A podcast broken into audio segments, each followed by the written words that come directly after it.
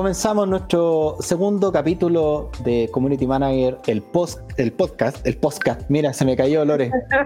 Me, le, cayó, me le cayó el tiro. El... ¿Partamos no? No, no. no. El podcast, era, ahí sí. era un chiste para partir entretenido este, este capítulo. Bueno, eh, estoy. mi nombre es Ariel Jara y estoy aquí con mi querida amiga La Lore. Lore, ¿cómo estás? Hola Ariel, bien, ¿y tú? Aquí estamos. Un día más Un para día hacer nuestro podcast. Feliz Día del Trabajador a todos los, los community managers. Sí, sí, es verdad. Aunque no se nos considere en muchos lugares trabajo, efectivamente esto es un trabajo duro e intenso. ¿O no, Somos trabajadores, sí. sí. Sí, totalmente. Y sin embargo, aquí estamos eh, trabajando el Día del Trabajador, conversando. Eh, no, las cosas no, no, no son muy distintas para nosotros en realidad. Bueno, eh, Lore, hagamos una, una suerte de, de, de, de- de memorándum, digamos, del, de la- del capítulo anterior. El primer capítulo se llamó Conociéndonos porque efectivamente, y lo digo con toda honestidad, estábamos recién conociéndonos. Con la Lore y con el Beto que estuvo en el programa anterior, eh, nunca nos habíamos visto, nunca, nos habíamos, nunca habíamos conversado. Somos parte de un grupo que se formó de manera espontánea eh, en el grupo Facebook Community Manager Chile, que agrupa a, a un montón de community managers, nos estamos ahí ayudando, paso el dato también por si quieren participar, obviamente eh, están las puertas abiertas, nos ayudamos, pasamos datos y entre eso dijimos, bueno, ¿por qué no compartimos esto que de repente conversamos acá y puede ser útil para, la, para el resto de nuestros colegas? Em, y así nace el podcast. Así que en eso estamos, eh, Lore, en, este, en, en esta empresa, digamos, en este desafío. En este desafío, como bien lo dice. Sí, pues Sí. así eh, el, el grupo también ha sido bastante bueno, el de WhatsApp. Eh, la retroalimentación, la ayuda eh, es bien importante, sobre todo a la gente que recién está aprendiendo, que recién se están insertando en esto, eh, le, le hace sentido tener un grupo de gente que hable lo mismo, que hable el mismo idioma, así que creo que ha sido súper importante eh, poder reunirnos de manera virtual. Efectivamente, y en la conversación que hemos ido llevando en ese grupo han salido algunas interrogantes, incluso algunas necesidades, como por ejemplo, ¿qué es realmente o qué somos realmente los community managers? ¿Qué hacemos, qué no hacemos? Eh, ¿Cuánto deberíamos cobrar? Eh, ¿Por qué vale nuestro trabajo? Eh, ¿qué- ¿De qué cosas cuidarnos? Todos esos temas vamos a tratar de ir tratándolo capítulo a capítulo en este podcast. Ya, habiendo hecho el contexto, les contamos que el capítulo de hoy día nos vamos a sentar a conversar eh, lo titulamos, de hecho, El Sobrinity Manager.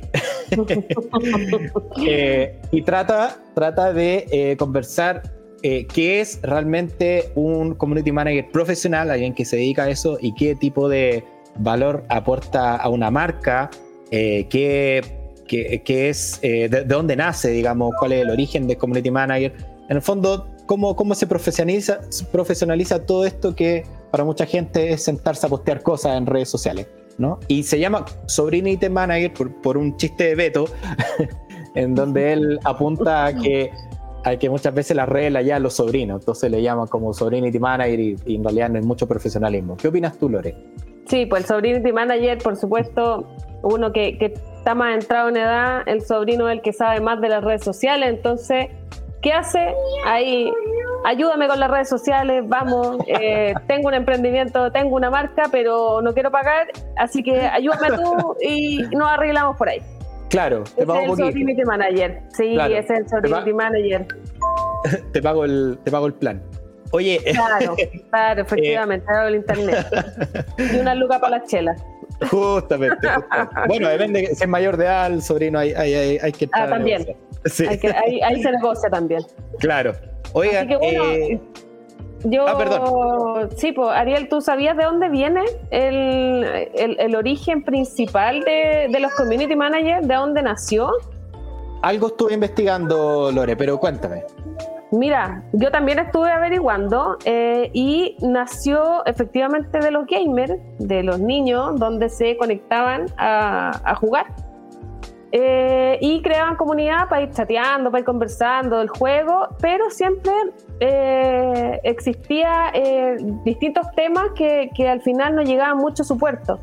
Entonces, ¿qué empezaron a buscar? A una persona que mediara, que fuera como el mediador, y que pudiera llevar la conversación de lo que estaban eh, jugando, lo que estaban hablando, del tema en contingencia eh, en ese minuto y por eso salió el community manager que eh, finalmente era el que el que manejaba la comunidad en torno al juego.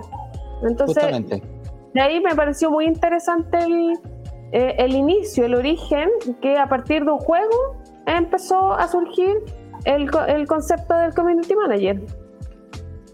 Sí, de hecho, eh, esto estamos hablando de mediados de los 90, empiezan a surgir estos como foros que le llaman los, los BB, los Bulletin Board, en donde, en, donde en paralelo a, obviamente que, que, los cabros jugaban, digamos, eh, también iban proponiendo otros temas. Entonces, como bien dices tú, no solo para encauzar las discusiones, sino para proponer temas y moderar esas discusiones, es que se generan de manera digamos, más que espontánea, eh, de autoconvocada, eh, ciertos referentes que eran los que mediaban y los que eh, administraban esas comunidades. Y ahí Generalmente el, referente era el que más sabía o era el, quizá el mayor de ahí del, del juego, de, la comunidad en la que estaban. Justamente. De hecho, yo te, conté cuando hablábamos del, de, de, esta temática, me pasó ahí en la Arcos cuando estábamos en el diplomado, que el profesor eh, habló, teníamos un ramo que se llama Administración de Comunidades, y yo dije, Bird, es como diplomado Community Manager, y había un ramo que se llama Administración de Comunidades, ah, era como la, traducción. Claro, pero me llamó mucho la atención porque en la primera clase hablamos solamente del fenómeno social de las comunidades.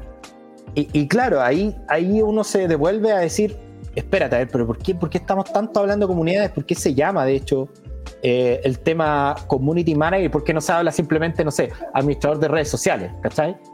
Y, me acuerdo que en la discusión ahí con el profesor nos fuimos dando cuenta a través de, digamos, de, insumos más bien antropológicos, sociológicos, de que el fenómeno de las comunidades siempre ha existido. O sea, eh, siempre, siempre el, ser humano trata de generar comunidad en torno a algo y el que termina tomando el rol de, de, preocuparse de alimentar esa comunidad, de, generar movimiento, fluidez, de moderarla, es el que históricamente había sido el administrador de comunidades. Entonces, como que empezamos a ver eh, ejemplos como de, de 100 años atrás, ¿cachai? Así como mm, e, incluso las tribus urbanas que nosotros veíamos hace 20 años, ¿cachai? Eh, que hace 15 en realidad. Em, siempre había alguien que se, se, encargaba, no sé, pues de hacer el carrete, de subir el flyer, como que el que tiraba la cuestión para adelante, ¿no? Efectivamente, pues siempre, siempre ha existido, solamente que ahora eh, con esto ya más digitalizado eh, se empezó a, notar un poco más. De ahí cuando, no sé, pues 2004, cuando empezó Facebook, 2006, cuando empezó Twitter, eh, empezó a, a, estar un poquito más en boga el tema de la administración de comunidades. Entonces, eh, es algo que no viene desde ahora, desde los años 2000 que nacieron estas redes sociales, sino que eh, es de un origen de antaño, como decís tú, eh, que se empieza a visualizar ahora y, creo que ahora, el año pasado, con la pandemia, se empezó a visualizar mucho más el trabajo del community manager. Claro. ¿Por qué? Porque estaban todos encerrados. Entonces todo tenía que ser digital. Y ahí eh, creo que empezó a incorporarse y a estar más en boga el community manager, porque tú antes decías, eh, sí, ¿qué, qué, qué, en qué trabajas tú? Soy community manager. Y todos quedan como, ¿what? Em, ¿Qué es eso? Entonces tenía que empezar a explicar de qué se trataba. Entonces ahora creo que ya está eh, más asumido como rol eh, dentro de, la, de, las redes sociales y de la comunidad online, por así decirlo. Y yo creo que va a haber otro programa en donde hablemos cuáles son las aptitudes que necesita un community manager, pero, pero yo siento que pese a que cualquier persona se podría dedicar o podría dedicar tiempo a hacer esto, hay personas que no lo llamaría talento, pero sí tienen como más facilidad para trabajar en esto porque andan buscando eso de manera como natural. Eh, y eso es lo que te iba a contar de esta clase del diplomado, que empezamos a hablar y yo le digo al profesor, profesor, me acabo de dar cuenta que yo en 2005, 2006 estuve a cargo de un foro, de hecho un subforo dentro del foro, de Chile D2K, que era como una comunidad que era de piratería en el fondo, que nos compartíamos programas y cosas así. Y había una, había un subforo que se había creado de música. Y yo era como el más metido en la cuestión de la música, entonces me dejaron a cargo. Y sabéis que yo dedicaba como dos horas diarias a buscar contenido, a subir noticias, eh, moderar los comentarios, de repente.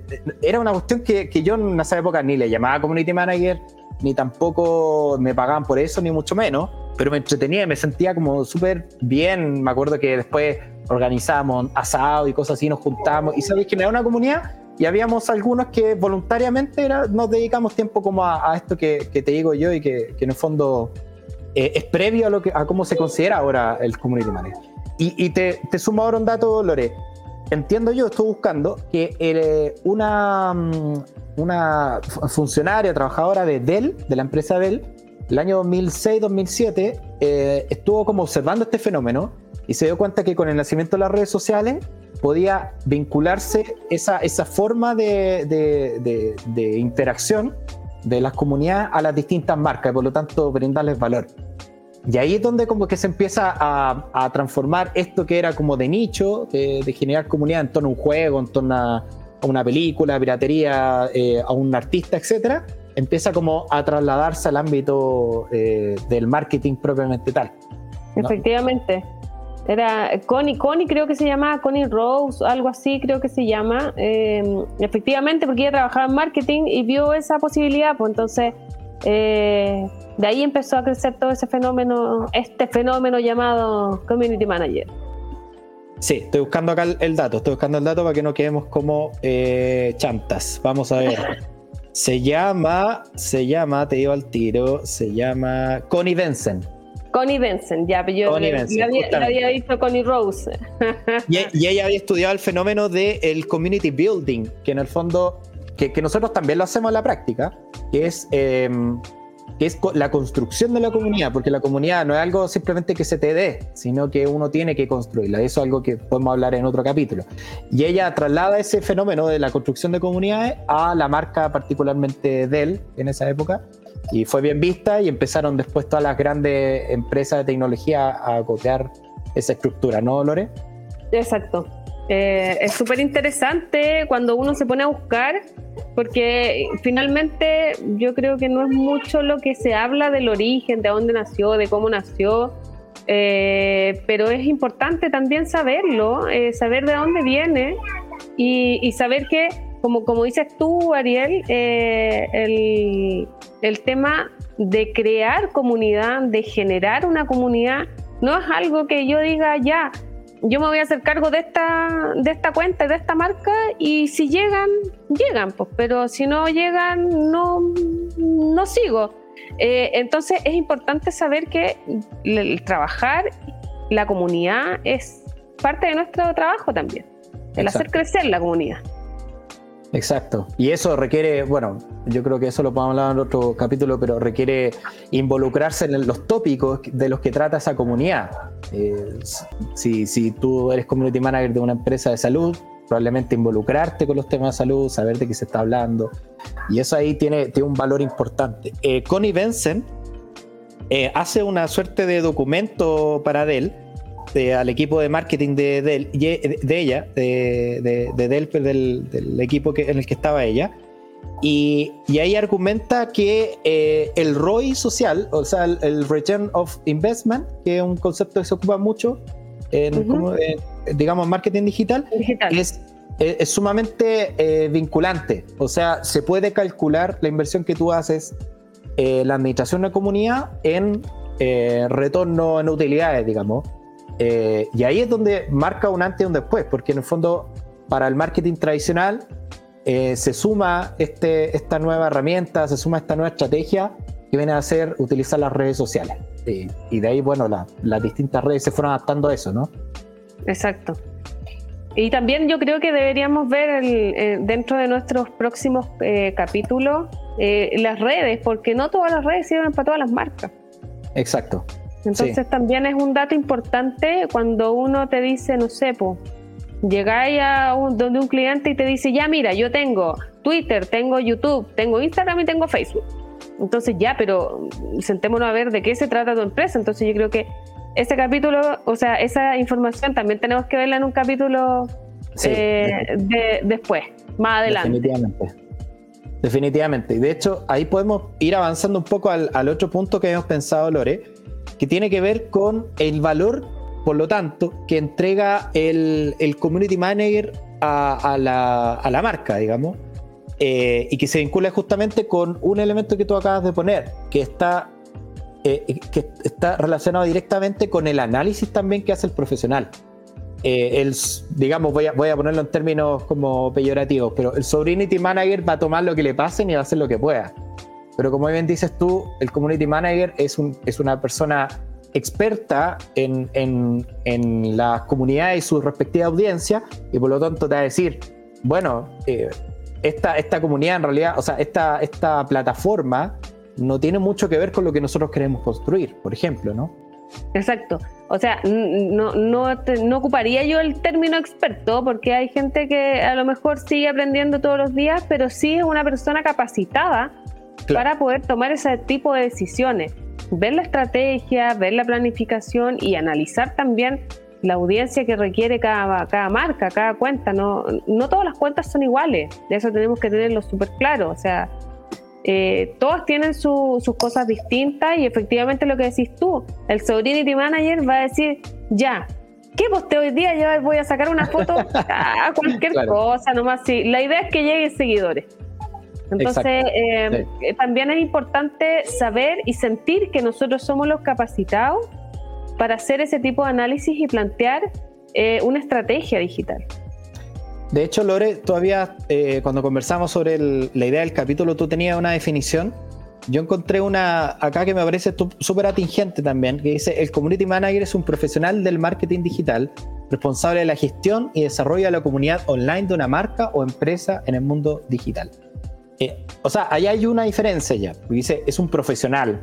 Eso es algo que, ya marca una, una definición explícita un profesional del marketing digital responsable de la gestión y desarrollo de la comunidad online. O sea, del desarrollo, porque normalmente tienes que hacerla crecer, y gestión porque tienes que también fidelizar, en el fondo mantener a la comunidad cautiva y ser capaz, a través de técnicas de marketing digital, por eso está vinculado a esta área, de, eh, eh, de eh, hacer cumplir también tu objetivo comercial. En el fondo, ya sea a través de del embudo, a través de un montón de, herramientas, poder lograr que se produzca o la venta o la afiliación o todo lo, dependiendo de la marca, ¿no? Efectivamente, o sea, es súper importante también trabajar con objetivos. Yo creo que eso es, fundamental, porque uno puede tomar una marca y decir, ya, voy a hacer lo que puedo. No, uno tiene que definir una estrategia, tiene que definir un objetivo, conversar con el cliente, qué es lo que necesita, qué es lo que quiere. Por ejemplo, yo ponía un caso eh, mío personal que donde tengo una empresa que solamente quiere branding, solamente quiere aparecer, no quiere eh, eh, fidelizar ventas o, generar ventas desde la red social. Entonces, hay que ver también y escuchar el objetivo que plantea la, empresa, los clientes, que finalmente son ellos los que te dan la pauta. Y acá encontré la definición que, tú que les había mandado hace un rato, que dice Forbes, Forbes describe al Community Manager como la primera línea de interacción que ayuda a los clientes a identificar y entender el negocio, ayudando a generar ventas, retener clientes y crecer la marca. Pero no siempre fue así. Entonces, mm. Eh, a raíz de, esto también es importante que uno tenga clara su, ¿cómo se llama? Sus, sus actividades, sus funciones, por así decirlo. Claro, claro. Es súper importante también.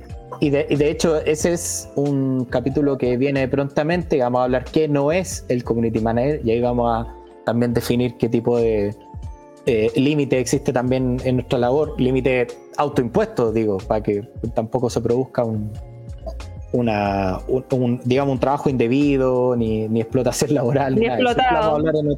claro, eso lo vamos a hablar en otro capítulo. Pero acá yo encontré, Lore, haciendo como una búsqueda, digamos, de, de, lo más ordenado que puede encontrar, porque siempre hay muchas definiciones de esto, todos creen tener la definición correcta encontré un, resumen, digamos, de cuatro puntos que son las cuatro áreas que eh, normalmente eh, lleva a cabo un community manager. Mira, no sé si estás tú de acuerdo. Eh, primer punto, monitorización. Vamos a poder, después entramos más en detalle con cada punto. Segundo punto, creación y curación de contenido. Tercer punto, escucha activa. Y cuarto punto, medición y evaluación de resultados. ¿Te parece a ti que esos son como, podría, digamos, en esos cuatro genéricamente englobarse todo lo que hacemos? Sí, yo creo que sí, eh, eh, porque efectivamente desglosa grandes rasgos las funciones. Eh, monitorear, tenemos que estar siempre monitoreando la cuenta, nunca podemos dejarla ya, no importa, la voy a ver la próxima semana. Ese es un trabajo constante que es parte de nuestro trabajo. O sea, ese es uno, yo creo que esto es uno de nuestros complementos a nuestro trabajo, el, el monitorear constantemente, el analizar métricas, por ejemplo, cuando lanzamos una campaña, tenemos que estar monitoreando la, campaña porque ¿qué pasa si yo dejo corriendo la campaña y ya digo, filo, lo voy a ver cuando termine la campaña? Entonces, finalmente, si nos dio malos resultados, no, pues teníamos, teníamos que haber entrado antes a decir, sabéis que esto no me está funcionando, vamos a hacer un cambio, veamos las métricas, estas métricas no son las que yo esperaba. Entonces yo creo que dentro de esos cuatro pilares eh, se, engloba eh, todo lo que, mm, lo que podríamos hacer, entre comillas, nosotros y lo que deberíamos hacer. Claro. Eh, Lore, ¿te parece? Mira, te propongo algo. Vamos punto por punto, hablando un poquito de cada uno, entrando en detalle y mencionando también experiencias personales.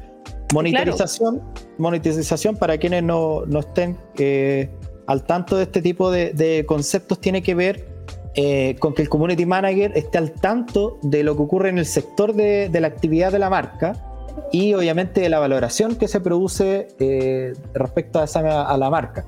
Hay técnicas como por ejemplo el benchmarking, que, que, es comparar qué es lo que está haciendo una marca exitosa y ver, extraer esos elementos y, y hacer una propuesta e incorporarlo a los propios. Em, está la técnica, en el caso al menos de Twitter y de, Instagram, del hashtagging, que es hacer un seguimiento de, los hashtags que van funcionando. Y, si uno lanza una campaña, cuántos hashtags lograron, digamos, eh, eh, o sea, cuántas menciones al hashtag hay y si logramos instalar una tendencia. Em, ¿Tú has tenido alguna experiencia, Lore, que quieras compartir respecto a algo respecto al monitoreo? Sí, yo creo que también, o sea, parte de, eh, del trabajo nuestro es estar siempre en tendencia y siempre al tanto al día a día de lo que está pasando en la actualidad, en todos lados. Eh, no tan solo del sector, sino que también eh, nos va a servir el estar al día a día, como yo digo, al minuto a minuto, de lo que va pasando. es súper importante mantener esa, e, esa habitualidad, que sea un hábito, el, como decíamos en el capítulo anterior, que, el Beto decía que el primero revisaba el Twitter para saber qué es lo que estaba pasando y después se iba a todas las otras redes sociales. Eh, entonces, parte del, monitoreo también eh, va en relación a las cuentas que uno lleva, por supuesto. Por ejemplo, no sé, eh, lo que decías tú de los hashtags, eh, ver si logramos algo con este hashtag, si hicimos tendencias, si logramos un trending topic y a ir viendo em, un poco más a fondo eh, nuestra labor del monitoreo. Ver a la competencia, la no es malo mirar la competencia, hay que rescatar siempre lo bueno, porque todos lo ven como copia, ay no, le voy a copiar a la competencia. Y no es tan así, pues uno saca las ideas las buenas ideas las rescata y las lleva a sus propias cuentas, a su propio trabajo. Sí.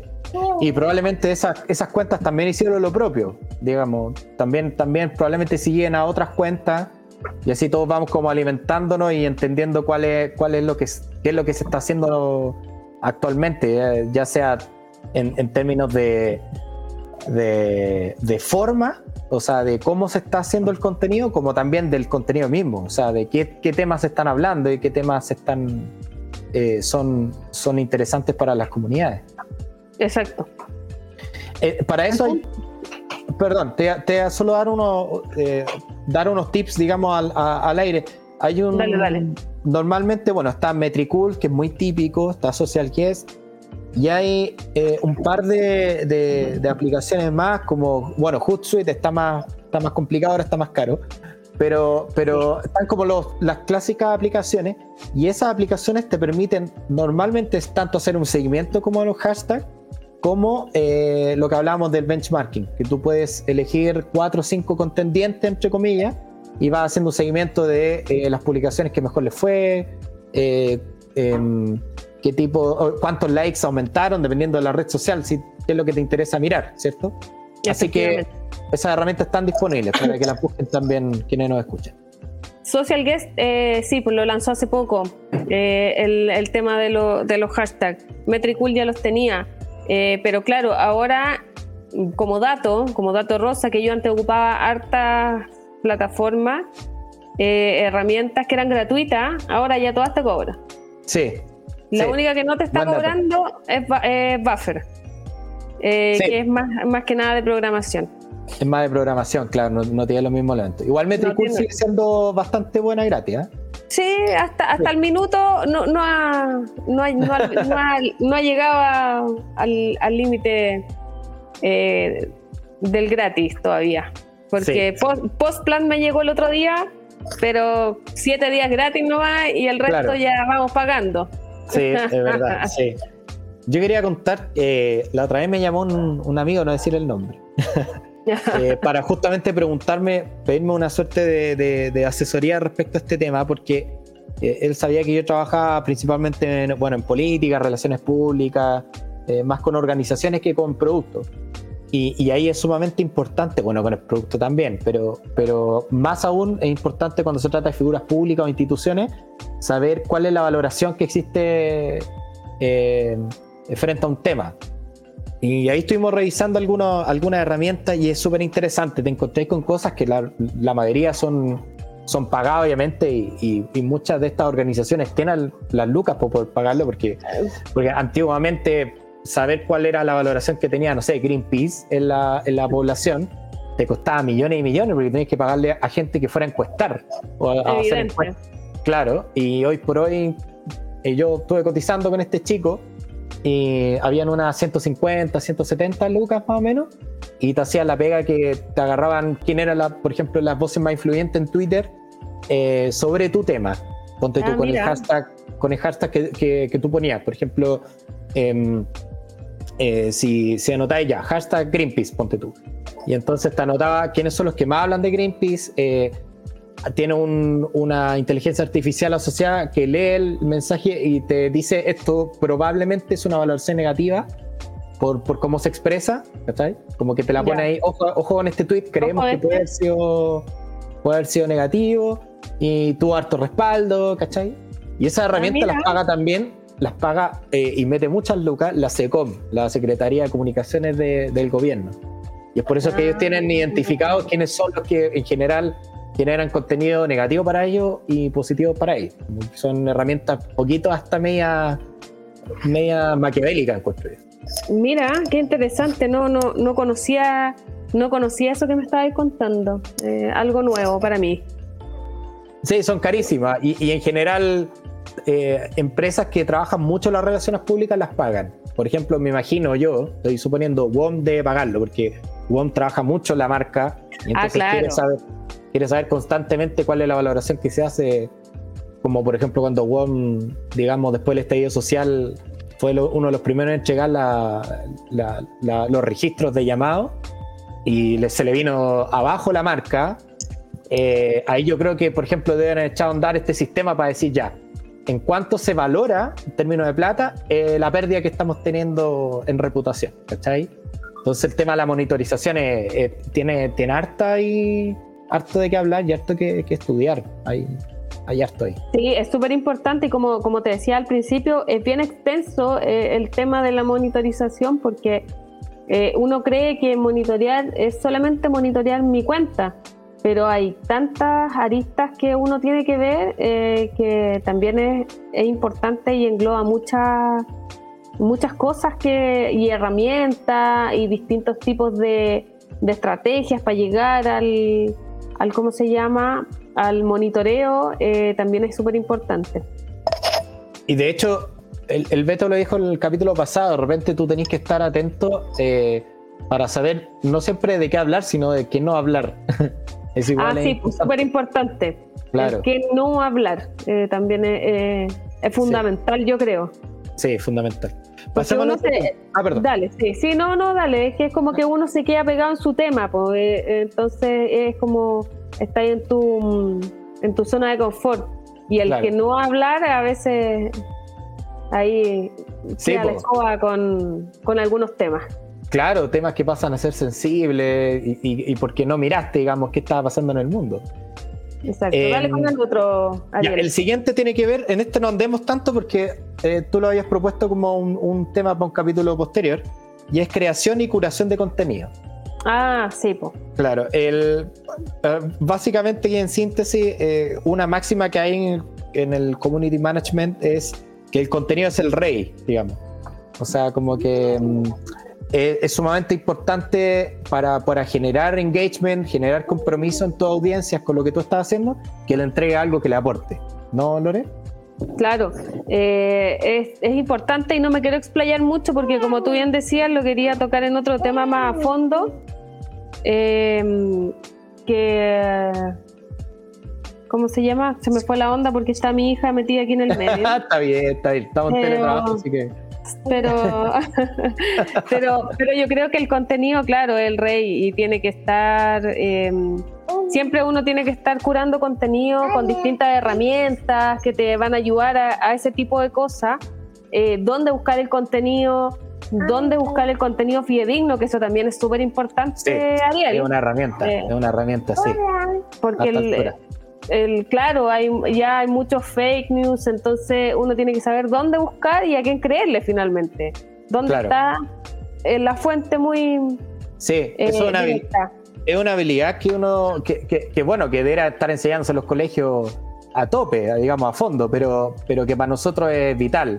De hecho, me pasó, me pasó hace un tiempo, no puedo dar tanto detalle, pero me pasó que, que repliqué una noticia eh, que si bien eh, Lore es bien loco porque mucha gente también de reputada, digamos, en Twitter al menos, también la había replicado. Entonces, eh, ¿qué había pasado, Lore? Había, mm, había salido una noticia en un portal eh, de dudosa procedencia, pero yo no la tomé de ahí. Otro portal que tiene un poquito más de, respeto, digamos, de, prestigio, la tomó y la replicó. Ah. y esa fue replicada por influyentes. Entonces yo lo que hice fue mirar lo influyente, después miré el primer portal y dije, ya, esto es. y lo replico y todo. Oye, y nos ganamos una nota en el diario.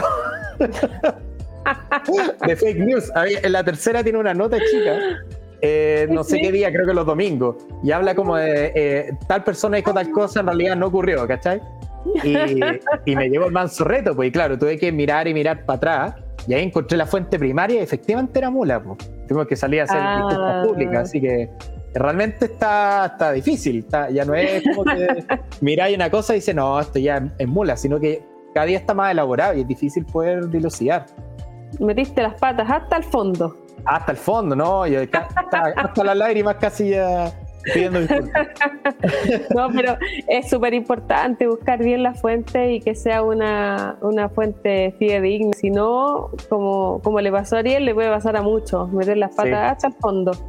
No, y te digo que yo soy, yo soy de los que criticaba el tema del fake news y siempre estaba, pero ¿cómo lo miraron? Pero si era tan obvio, si tal cosa. Y esto que me pasó, de verdad fue rebuscado todo, pero me terminó pasando. O sea, es como, es como cuando tú te estafan y tú decís, oye, pero si no se notaba, oye, pero, pero al final te estafaron igual, digamos. Es, como la estafa del llamado telefónico. Claro. Mamá, estoy, estoy choqué y necesito plata. Y claro, todos lo decían hasta en la tele, pero cuando a uno le pasaba, uno igual caía. Sí, justamente, sí, tal cual. Y es cada día más elaborado, entonces es más difícil eh, poder notarlo. El siguiente punto es escucha activa, otra de las labores del, de, del o la community manager. Y trata principalmente de que nosotros proponemos temas de conversación a través de los distintos contenidos y por lo tanto tenemos que estar al tanto de lo que la gente nos, nos responde, porque esto es una comunidad y no es un, una, un monólogo. Una situación, claro, no un monólogo, no una situación unidireccional, como era lo que pasaba antes de esto que estamos hablando, ¿no? Sí. Esa es como la gran diferencia de, cuando nace la web 2.0 y empieza como eh, eh, son los usuarios quienes se apoderan del internet. Eh, son las redes sociales en el fondo las que vienen a vehiculizar, a darle como darle fluidez a esa, a esa necesidad y entonces las marcas pasan a ser marcas que, tienen que escuchar, no solo hablar.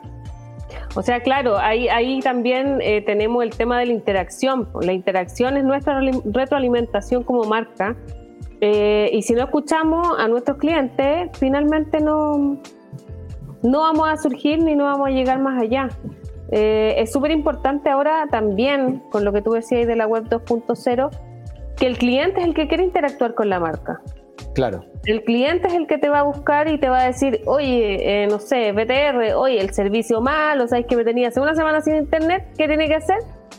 Ahí dar la vuelta al, cliente y responderle. Entonces, eh, eso es súper importante también, eh, saber trabajarlo y también trabajar el momento de las crisis. No sé si has tenido algún, alguna crisis ahí que nos puedas contar que pueda contar, no creo.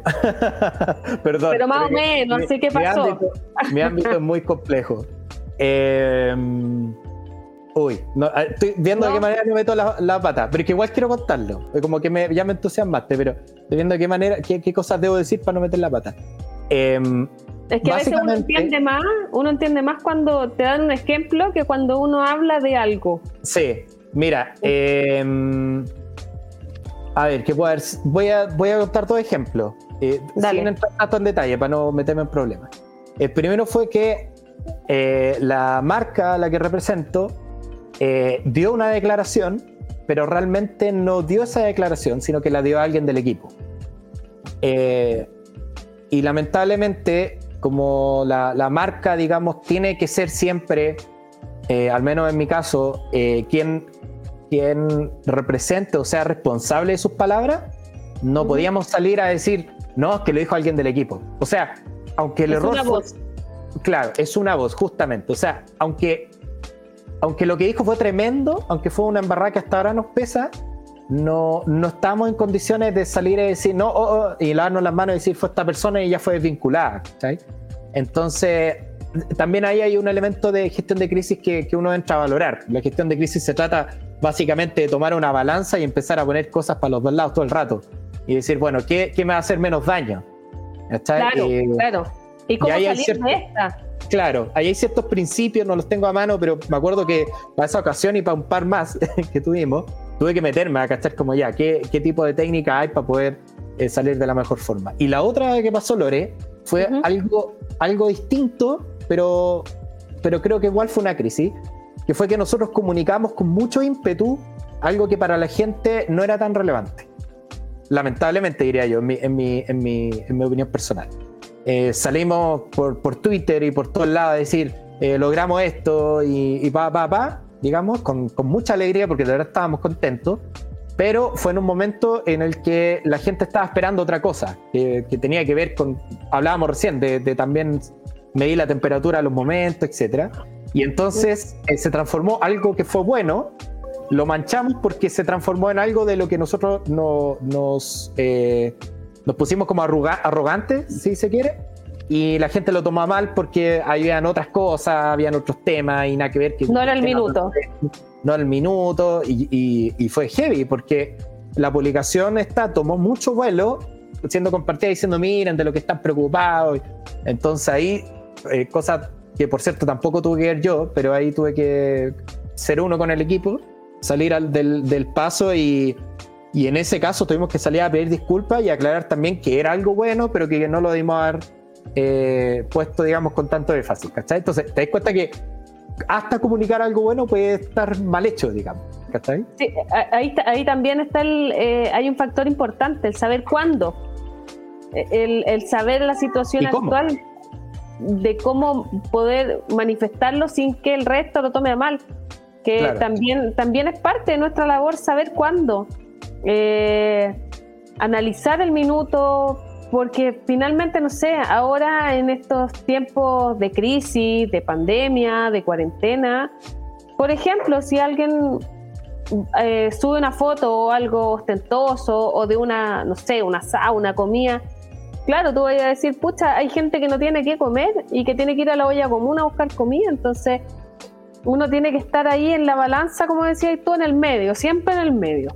No, no, no, no podemos eh, ni, ir para un lado ni para el otro. Pues. Tenemos que saber cómo mediar ese tipo de, de, de, incidencias, de incidentes, perdón. Lore, yo creo que, gestión de crisis tenemos dejarla también como un capítulo. Sí, es importante porque también existen dentro de la empresa el manual de gestión de crisis. Sí, justamente. Hay un manual. Nadie lo quería... Nadie lo pesca porque dice, no, si a mí no me va a pasar esto, ¿para qué lo voy a hacer? Es pura pérdida de tiempo. Y finalmente, cuando uno tiene una crisis, mm, empieza a disparar para todos lados. Justamente, el manual de gestión de crisis eh, eh, también incorpora a quienes están encargados de hacer cada cosa y, e incluso la posibilidad, y con esto cierro para no, para no tampoco contar todo el chiste, pero incluso la posibilidad de no reaccionar. Muchas veces no reaccionar es la mejor reacción. Exacto. Por eso te digo, hay tantas maneras de salir de las crisis que es como un plan de emergencia finalmente. Sí, ¿Quiénes tienen que actuar? ¿Quién no? Claro, finalmente. Sí, si eh, está en emergencia, rompa y saque el manual de, crisis. Pero sí, em, podríamos hacerlo en un capítulo. Sí, muy interesante. El manual de gestión de crisis. Algo de experiencia tengo ahí. Eh, y el último punto es medición y evaluación de resultados. Ya, aquí hay un punto que es diferenciador, creo yo, cuando hablamos de, nuestro tema que nos convoca hoy, que es el Sovereignty Manager, digamos, que es em, el Community Manager que, que, no es profesional, eh, normalmente esto falla, ¿o no, Lore? Sí, evidentemente, no todo. A ver, no, todo el mundo tiene por qué saber todas las métricas como las sabemos nosotros. Uno puede decir, no sé, el Sovereignty Manager te puede decir, oye, ¿sabéis qué? aumentamos 500 seguidores en una semana. Sí, pero ¿sabéis cuántos te dejaron de seguir? Claro, por ejemplo. ¿O cuántos interactuaron? ¿Cuántos ¿Cuál es el, nivel de engagement que tienen? Los 500 seguidores. Entonces, finalmente las métricas son fundamentales para poder em, seguir avanzando con la estrategia que hablamos al principio, el objetivo, cumplir los objetivos. Las métricas son muy importantes. Em, en cuanto al trabajo que uno hace, eh, el reporte que uno hace mensual, de, no tan solo decir, oye, subí 100 seguidores, no, no, va, más allá de eso. es el, análisis profundo de cada red social que, de una cuenta que uno lleva. Y, y, es importante lo que dices porque trata principalmente de los objetivos que uno se plantea y ahí eh, tú tienes un, digamos, un continuo, eh, desde lo más simple, lo más básico, que es que te pidan, como decías tú, de pronto que, eh, que branding, ¿cachai? Que la gente te pueda ver y entonces tu lucas y tu, y tu trabajo y tu medición va a estar en torno a, a las impresiones, ¿cachai? A las visualizaciones, no sé, hasta, digamos, hasta lo más complejo y lo más, quizás como eh, eh, más controlado, que es un entorno como el que alguna vez yo hablé con un profesor y me contaba cómo trabajaban en Sencosud, ponte tú, y los ROI son súper detallados y, como que te piden cifras y eh, todo exacto y hay metas diarias y, todo eso, para bien o para mal, es algo que, puede ser efectivamente logrado y medido con una buena estrategia y con, con las tácticas correctas. Y con el análisis que uno hace también. Exacto. Con el aprendizaje que tiene detrás. Eh, eh, claro, eh, no mucha gente conoce el ROI también. A mí me ha pasado que varias personas me han dicho, oye, pero ¿qué es el ROI? Entonces ahí uno tiene que empezar a explicar. Y ahí la gente se da cuenta que uno sabe que uno no es que vaya a tomar una cuenta y publique cualquier cosa. Entonces finalmente uno tiene que empezar a educar a la gente que uno tiene unas capacidades diferentes que cualquier persona que te pueda llevar la red social. Claro. Bueno, como en cualquier profesión, en el fondo eh, no hay superhéroes, sino que personas que han tenido más experiencia, más oficio y obviamente más estudio. Eh, y, e insisto, eso quizás este capítulo pueda sonar un poco pedante, pero eh, creo yo que ha sido importante ir desarrollando esta conversación en torno a, a valorar y definir cuáles son las competencias que, que va desarrollando un community manager para hacer bien la pega. Em, particularmente sobre, sobre solo quiero comentar esto que, que, se nos estaba quedando fuera. Particularmente cuando uno se enfrenta, bueno, siempre son siglas, todo eso, pero, pero en realidad se traducen en cosas concretas. Eh, cuando uno se enfrenta a los KPI, ¿cierto? Que son como los indicadores de rendimiento, y, y en el fondo eso te va a establecer de manera, pero súper super cuantitativa, súper medible, súper exacta, de qué manera tú vas logrando los distintos objetivos. Porque como, tal como tú decías, eh, cualquier persona te puede decir, eh, mira, yo puedo llegar a, los, a los 100 seguidores más y no sé, y va a buscar una forma. Hay gente incluso que compra seguidores y empresas que te los venden. Pero quizá eh, la, la, forma de lograr tu objetivo, que es quizás como un emprendedor vender más, no se va a lograr con más seguidores, sino que con más gente que pueda recomendar tu servicio, que pueda interactuar con tu contenido y, eso no se hace comprándolo simplemente. Y para ello obviamente va a haber un KPI en particular que te va a interesar que, que se vaya a cumplir, ¿no, Lore? Sí, evidentemente. Hay, hay también eso de comprar seguidores. Ponte tú, a mí me llegó una vez un cliente diciéndome, oye, pero mira, ellos son de Venezuela y es súper barato. Por 10 lucas creo que le compraban 5 mil seguidores. Entonces finalmente esos seguidores me van a dar más prestigio. Si yo tengo más seguidores, eh, me va a dar más confianza. Entonces yo le dije, ya, pero ¿qué sacáis tú con tener más de 5 mil seguidores si tenéis dos publicaciones? Y ni un like, claro. ni un comentario, claro. nada, nadie que te recomiende. ¿Tú crees que eso va a generar confianza? Ah, no, me dijo, tienes razón. Entonces, finalmente, eh, es súper eh, importante, Ariel, eh, como nosotros, como community manager, no somos profesionales como un ingeniero comercial eh, o como un ingeniero industrial o simplemente como una profesión, no estamos reconocidos como profesión. Eh, hay que ir aprendiendo y puliendo ese tipo de cosas. Es súper importante eh, saber eh, lo que uno tiene que hacer, lo que uno no tiene que hacer, uh -huh. que, que, es el capítulo que vamos a hacer después. pero dar también la seguridad al cliente o a la persona con la que tú estás conversando, de que tú tienes un conocimiento respecto a esto. Claro, y, y, y, como, en toda, como en todo trabajo, eh, trabajo serio, digamos, que exista esa posibilidad y que tú tengas la herramienta y las competencias para poder eh, asegurarlo, eh, de que se te pueda medir por tu trabajo. Eso yo creo que es fundamental. Creo que ahí, ahí, es donde, donde, donde, se separa, digamos, un, un, trabajo profesional y el que no. Eh, me pasa, bueno, y te conté que yo soy músico además y hacía clases particulares de música.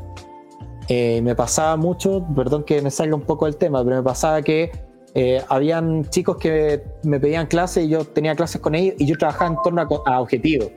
De aquí a cuatro meses eh, tú vas a estar tocando estas canciones, de aquí a seis, y en eso, en base a eso tú estructuras objetivos semanales y así. Y, y, yo le decía, ¿sabes cuál es la importancia de esto? Aparte de que tú sientas que, o sea, que podamos avanzar, digamos, es que yo al final de esos seis meses te pueda decir, mira, eh, fallamos en este objetivo, eh, aquí hay responsabilidad mía en estos términos, hay responsabilidad tuya en, en esto, etcétera. Porque lo que solía pasar era que otros profesores, como contaban, era como ya aprendamos guitarra y estaban dos años como aprendiendo los mismos temas, no se lograban, digamos, avances. Yo creo que cuando uno habla de redes sociales, podría ocurrir lo mismo, que en el fondo se, genera una suerte de, de sueldo una persona que simplemente está guiando las redes y está haciendo cosas eh, de manera periódica, pero simplemente por rutina, en vez de alguien que activamente esté buscando que se cumplan determinados objetivos. Efectivamente, yo súper de acuerdo con, con, lo que estáis eh, comentando. Yo creo que el, el, que sea medible, el que sea, eh, ¿cómo fue la palabra que ocupaste? El que te puedan medir por tus capacidades eh, lo hace diferenciador. Sí. Yo creo que eso es vital. Eh, en este capítulo llamado Sobrinity Manager, el Sobrinity Manager versus con el. Community Manager. Con respeto, Sí, siempre con, con respeto. respeto, con cariño. Y además con respeto porque eh, la, la gran mayoría, no hablo por ti Lore, no, recuerdo si era tu caso, pero la gran mayoría partimos igual siendo Sobrinity Manager. No, yo menos mal que no. No, ¿No? Ah, muy no bien. Menos, menos mal que no, no partí así. Pero sí mi, mi, mi actualizador de, de redes sociales más, más nuevas o, o de, de edades más pequeñas es mi sobrino. Ya, TikTok, él me enseña todo lo que es TikTok. claro. Instagram me va enseñando las nuevas cosas que van saliendo. Entonces, finalmente, igual es bueno tener un Sobrinity Manager que uno le, le enseñe ciertas cosas. Sí. Oye, y en síntesis, Lore, para que vayamos cerrando el capítulo, ¿tú ¿qué respondería a la pregunta entonces? ¿Por qué debo contratar un community manager profesional para mi empresa? ¿Qué es lo que responderías tú, Lore? ¿Qué respondería yo? Que va a ser la voz eh, de tu marca, principalmente, que va a poder eh, interactuar con, la audiencia en esa voz. Eh, no se va a ir como un sobrino, como un tío, como un primo, como un, cualquier persona que no tenga las capacidades. Va a responder fielmente a lo que la marca propone. No, como dicen buen chileno, no se va a arrancar con los tarros. Exacto. Sí. Eh, hay, una, cierta disciplina y qué bueno que lo menciona Lore. Hay una cierta disciplina también en eso, ¿ah? en hacer relaciones públicas, mantenerse como, bueno, esto es lo que la marca representa, está hablando la marca por mí, no yo. Exacto, es súper importante. Yo creo que más allá de, la administración, eh, de, la, de, crear comunidad, es la voz que tú representas. Eh, no, no, no es que pueda responder por mí como Lorena Calleja, sino que tengo que responder por la marca y seguir los valores que tiene la marca detrás. Por ende, tengo que trabajar la marca y tengo que internalizarme en lo que propone la marca. Que no es fácil tampoco, no es fácil. Pero, pero esa es una de nuestras capacidades que tenemos que saber enfrentar. Hablar con la marca yo creo que eh, cerrando también eh, respecto a este tema, sería bueno eh, recordar algunos casos de éxito, al menos en, Chile, de representación. Está, mencionábamos justo antes del programa, ¿te acuerdas, Laura? Hablábamos del community manager de Contralorito. Ah, claro. César Leiva, que en realidad, bueno, él dirige, dirigía el equipo, es un equipo muy bueno ese. está también, ¿cómo se llama este, esta... Mm, campaña de. Déjame buscarlo. Se llamaba. ¿Te acuerdas tú? El del Ministerio de Energía. ¿Cómo se llamaba? Que también, de hecho, la llevaba César, por eso lo contrató, Contraloría. Sí, sí. ¿Cómo, se, llamaba? No me acuerdo. Gastón Innova, ¿te acuerdas? Ah, claro, claro. Sí casos de éxito, en el fondo, de que, llegan a, toman una institución pétrea, digamos, yo hablo al menos de, este ámbito, pero una institución así como dura, que no tiene ni un brillo, y, tú le sacáis un brillo, pues, y te conectáis con una comunidad que, que en ciertos periodos, en el caso Contralorito y Ministerio de Energía, yo creo que fueron, fue todo Chile, todo Chile compartía los memes, todo Chile se reía, interactuaba con la marca. Exacto, es sacarle un poco de, de la fomedad que puede tener para poder tener una, una, comunidad en torno a, eso, porque es difícil. Esas empresas son las más difíciles de llevar en las redes sociales, porque ¿cómo las manejáis? ¿Cómo las interpretáis? ¿Cómo, las cómo las mostráis eh, sin que sea fome? Claro, claro. yo creo que es súper bueno. Y sin que dejen de ser tampoco la institución que son. O sea, no podéis tampoco faltarle el respeto.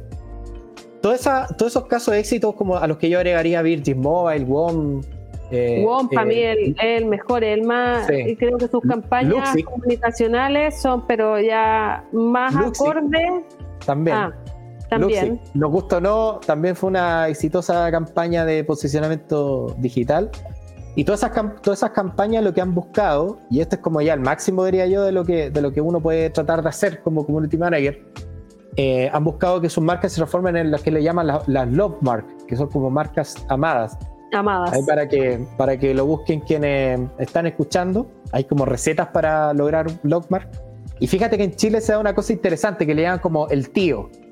Cuando, cuando son. Ah, sí. El tío. el tío Wom, el tío Luxi, el tío Virgin, la tía Evelyn. El tío, es como que le ponen el tío y ya. Bueno, abuela Pamela Giles. No me voy más en eso, pero. Pero en el fondo, cuando ya tu, tu marca se, persona, se personaliza tanto que se personifica en un personaje. El que uno no habla de Contraloría, habla de Contralorito, ¿cachai? Eh, Exacto. Y eso, es, y eso es gracias a la labor de un equipo sumamente profesional y serio, eh, en el que el community manager ahí también es parte, ¿no, Lore? Sí, pues parte del equipo y yo creo que todo ahí en, el área comunicacional son fundamentales. Eh, no, no, creo que haya uno más que uno, porque es un equipo el que trabaja detrás de todo esto. Entonces, eh, claro, el tío, la tía, ya uno los familiariza y por eso ya los llama tío. Entonces ya está integrado, ya, ya es parte de nuestra familia. Exacto. Eh, eh, el eh, ecosistema. esto- exacto, entonces eso es súper importante y, y- y hay que, bueno, trabajar con harto la, la comunicación ahí, pues, para poder lograr eso. Así que búsquenlo. Sí. ¿Cómo se llamaba? La- Love Marks es como. Love lo- Marks. eh, claro. Marcas amadas. Marcas sí. de amadas, sí, sí. Oye, Lore, vamos llegando al fin del programa. Eh, ha sido un gusto. Creo que tomamos el primer tema de, de- de la trilogía que tantos. habíamos mencionado.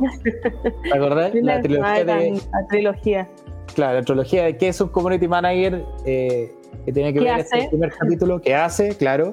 Eh, el próximo capítulo probablemente hablemos de eh, qué no hace que no y los hace. problemas que surgen por, por, por la- y obviamente la- las distintas labores que nacen y ahí está el, el estratega ahí está el social media manager y, y todas esas otras cosas me imagino que iremos a hablar y eh, la última que queríamos hablar creo que la mencionamos el eh, definir un tarifario en vivo. ¿te parece ese desafío no Lore? Ese ¿No me parece excelente, sí. Yo tengo toda una idea con eso, del tarifario y el sindicato y, y todo, eh, todo ahí hay que, hay que darle para... esto se prendió. Esto se prendió, sí, hay que hacerlo, hay que hacerlo porque yo creo Ya. que este, este rubro está creciendo harto eh, y si nos podemos unir sería mucho mejor. Genial. Que bueno, será un bonito desafío. Ojalá el Beto nos pueda acompañar y más gente del grupo. Ojalá que también el grupo ahora esté pueda escuchar este capítulo y, y sumarse también en este tipo de intervenciones. Le adelantamos también que con la Lore estamos ahí buscando algunos invitados para los próximos capítulos, así que va a estar eh, re bueno, creo yo, se viene este Va a estar podcast. entretenido, interesante. Así que hay que, hay que hacerlo y, y ojalá que, que todo lo que hemos hablado, Ariel, le sirva a, todo el- a todos los communities del- de Chile o de, quizás llegamos a todo el mundo. ¿ah? Ah, ojalá, ojalá. Pero Eh, ojalá que les haya servido todos los temas que hemos tratado hoy día y si tienen temas también ahí para poder sumar al después de la trilogía, los vamos a ir sí, y adaptando a los podcasts. y lo vamos a estar adaptando porque está anunciado ya, ahí tenemos que ver cómo, pero eh, crear también redes sociales asociadas a este podcast, a esta comunidad, así que ya prontamente también vamos a poder escucharle y empezar a, a hablar sobre, sobre qué temas les interesa escuchar y así poder seguir eh, sirviéndoles, siéndoles útil. A crear comunidad. Así es, como Así buenos que ya- Lore, Me parece, me parece muy, muy bueno el desafío que tenemos por delante, así que nos veremos, ojalá en el próximo capítulo nos pueda acompañar el Beto. Sí, Y ahí si alguien se quiere sumar, por supuesto, siempre va a ser bienvenido. sí, perfecto. Ya, sin más que comentar, les deseamos una buena semana. Lore, que estén muy bien, un gusto nuevamente, como siempre. Nos estamos viendo. Igualmente, Nos cuídate estamos viendo. Que te vaya súper. Adiós. Community Manager Chile. El podcast.